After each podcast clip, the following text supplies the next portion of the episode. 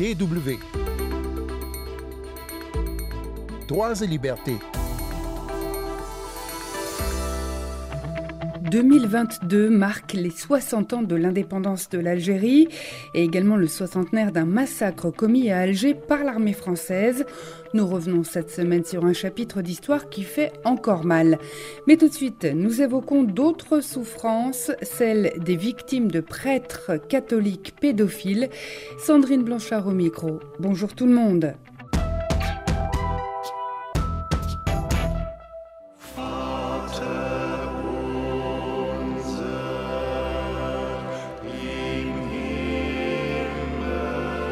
C'est une euh, tempête au Vatican. Le Saint-Siège défend le bilan du pape Benoît XVI dans la lutte contre les abus sexuels commis par le clergé.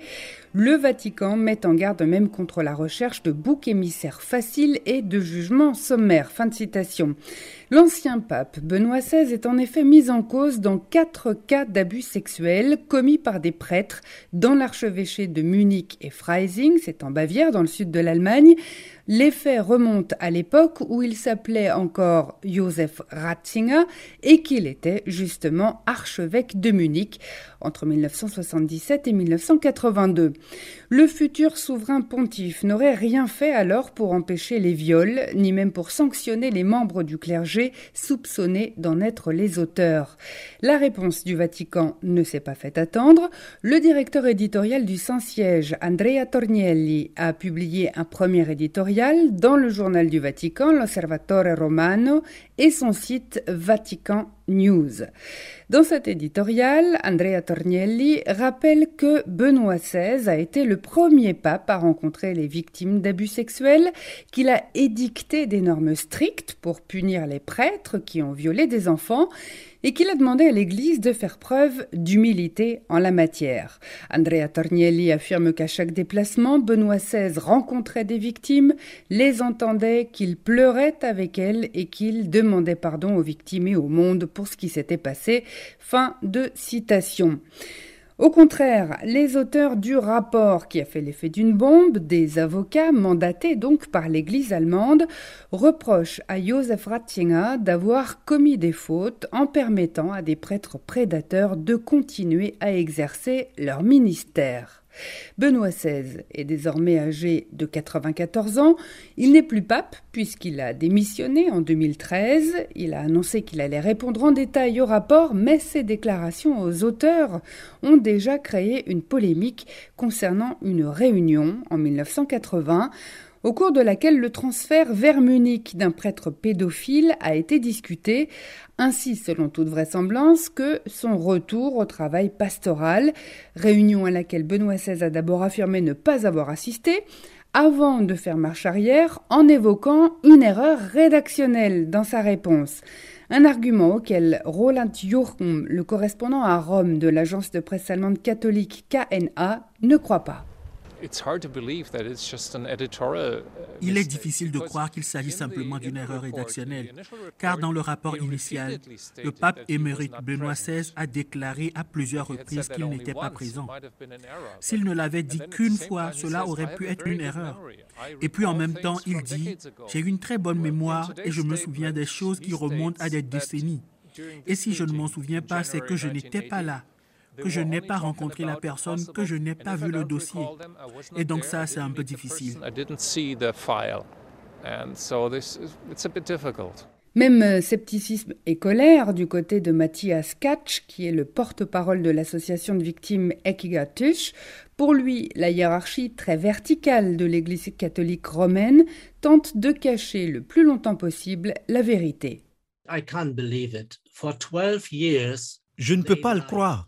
Pendant 12 ans, ils ont menti sur la prise de décision en 1980. Cette manipulation a commencé en 2010, quand il était encore le pape et que les responsables à Munich ont essayé de le protéger en disant qu'il n'était pas présent, qu'il n'était pas impliqué, qu'il n'était pas informé de l'affaire. Et maintenant que nous apportons des preuves, des preuves tangibles, ils essaient de raconter une autre histoire. Donc, ils ne reconnaissent leur culpabilité, leur responsabilité que lorsqu'ils sont acculés par des preuves. To be guilty, to be responsible when you have hard proof. Sigrid Grabmeier est la représentante de l'organisation Wir sind Kirche, Nous sommes l'Église, qui milite pour des réformes profondes au sein de l'Église catholique romaine. Elle regrette que l'ancien pape Benoît XVI ait fait preuve de mesquinerie. Pour elle, il n'a pas compris de quoi il s'agissait au fond, non pas de sa personne à lui, mais bien des gens, des victimes dont la vie a été détruite. De toute façon, nous nous doutions déjà de tout cela dans nos milieux. Les responsabilités étaient également déjà claires pour nous. Mais quand on l'entend à nouveau et quand on le lit noir sur blanc, cela nous revient avec force. C'est vraiment choquant. Dimension, die einen wirklich auch von den, vom Sockel reißt? D'après le rapport euh, fourni par les avocats, depuis la fin de la Seconde Guerre mondiale en 1945, des membres du clergé auraient infligé des sévices sexuels ou des viols à près de 500 enfants et adolescents, rien que dans l'archevêché bavarois incriminé, celui de Munich et Freising. En amont de la publication de ce rapport, le cardinal Marx, actuel archevêque de Munich et Freising, avait proposé au pape actuel, François, de quitter ses fonctions, mais le souverain pontife a refusé sa démission. Le cardinal, pourtant expressément invité par les avocats pour assister à la présentation du rapport à la presse, n'a pas fait le déplacement. Il a toutefois pris la parole le lendemain en s'adressant aux victimes. Mein erster Gedanke gilt heute den Betroffenen sexuellen Missbrauchs, die durch kirchliche Vertreter Mesdames et messieurs, ma première pensée aujourd'hui va aux victimes d'abus sexuels qui ont subi des dommages et des souffrances d'une ampleur effroyable aux mains de représentants de l'Église, de prêtres et d'autres employés de l'espace ecclésial. Je suis choqué et j'ai honte. En tant qu'archevêque en exercice, je demande donc au nom de l'archidiocèse des excuses pour les souffrances infligées aux personnes dans l'espace de l'Église au cours des dernières décennies, que les abus sexuels dans l'Église n'aient pas été pris au sérieux, que les auteurs n'aient souvent pas été tenus responsables de la bonne manière, qu'il y a eu un détournement des responsables, nous le savons depuis des années.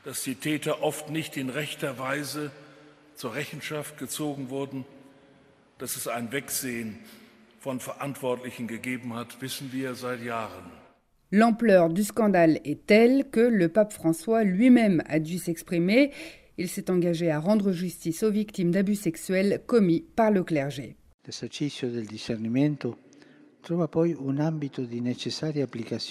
L'exercice du discernement doit trouver son application dans la lutte contre les abus de toute nature. L'Église, avec l'aide de Dieu, réalise avec une ferme détermination l'engagement de rendre justice aux victimes d'abus de la part de ses membres, en appliquant avec une attention et une rigueur particulière la législation canonique prévue. Cela ne peut suffire à endiguer le phénomène, mais c'est une étape nécessaire pour rétablir la justice, réparer le scandale et changer le délinquant. Deux tiers des 27 diocèses allemands ont lancé des études sur la question à la suite d'un premier scandale qui a éclaté euh, dans une école jésuite de Berlin. Toutefois, si plus de 3600 ecclésiastiques ont été mis en cause, c'est souvent grâce aux recherches de journalistes, aux travaux d'experts indépendants et à la pugnacité des victimes. Et quelles que soient les sanctions prises en interne par l'Église, lorsque les crimes ne sont pas prescrits selon le droit allemand, eh bien leurs auteurs doivent être jugés par des tribunaux civils.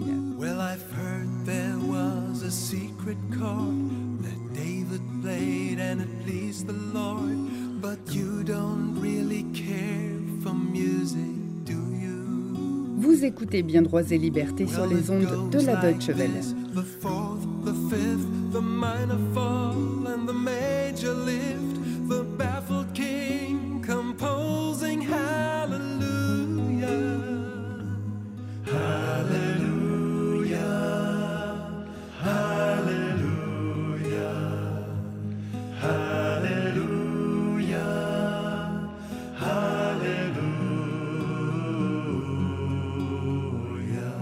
Sœur euh, Renée a été assassinée le 26 mars 1962 rue d'Isly à Alger. Elle manifestait avec d'autres. Il a, des soldats ont tiré sur les gens qui étaient à terre. Ma sœur euh, a, été tuée alors qu'elle était couchée sur la chaussée, qu'elle tentait de se protéger. Et pendant des années, euh, J'ai attendu qu'il se passe quelque chose et il ne s'est rien passé. Nicole Ferrandis préside l'association des victimes du 26 mars 1962 à Alger. Le 19 mars 1962 sont signés les accords d'Évian. Ils mettent un terme à la guerre terrible qui a opposé les indépendantistes du FLN à l'armée française pendant des années. De 1954 à 1962, la France mène une guerre sanglante en Algérie pour y maintenir sa puissance coloniale. Même après les accords, les tensions restent vives et le 26 mars 1962 a donc lieu à Alger un massacre perpétré par des soldats français. À cette date, les troupes françaises tirent sur des manifestants rue d'Isly, des manifestants qui soutenaient pourtant la domination française en Algérie, encouragés par l'OAS, l'organisation armée secrète qui est un mouvement d'extrême droite. Lors de ce massacre, l'armée tue officiellement 49 personnes, mais les historiens estiment que le nombre réel de victimes avoisine les 60 à 80 morts. Et ce n'est que le 26 janvier 2022, cette année donc, que le président français Emmanuel Macron a reconnu la responsabilité de la France dans une fusillade qu'il qualifie d'impardonnable. Un discours ne règle pas 60 années d'injustice. Mais je voulais qu'aujourd'hui, ces quelques mots viennent apporter la reconnaissance sur des drames quant auxquels la République ne s'était jamais exprimée, viennent dire les injustices que vous avez subies. Jacqueline Mesquida est la fille d'une victime de la rue d'Isly.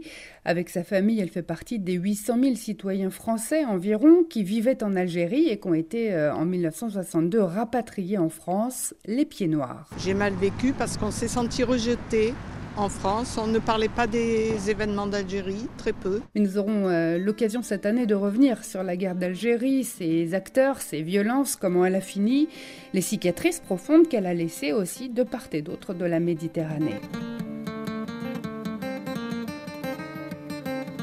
C'est la fin de ce magazine. Merci de votre fidélité à Droits et Libertés. Pour podcaster notre émission, rendez-vous sur notre site internet www.com/français à la rubrique Nos podcasts.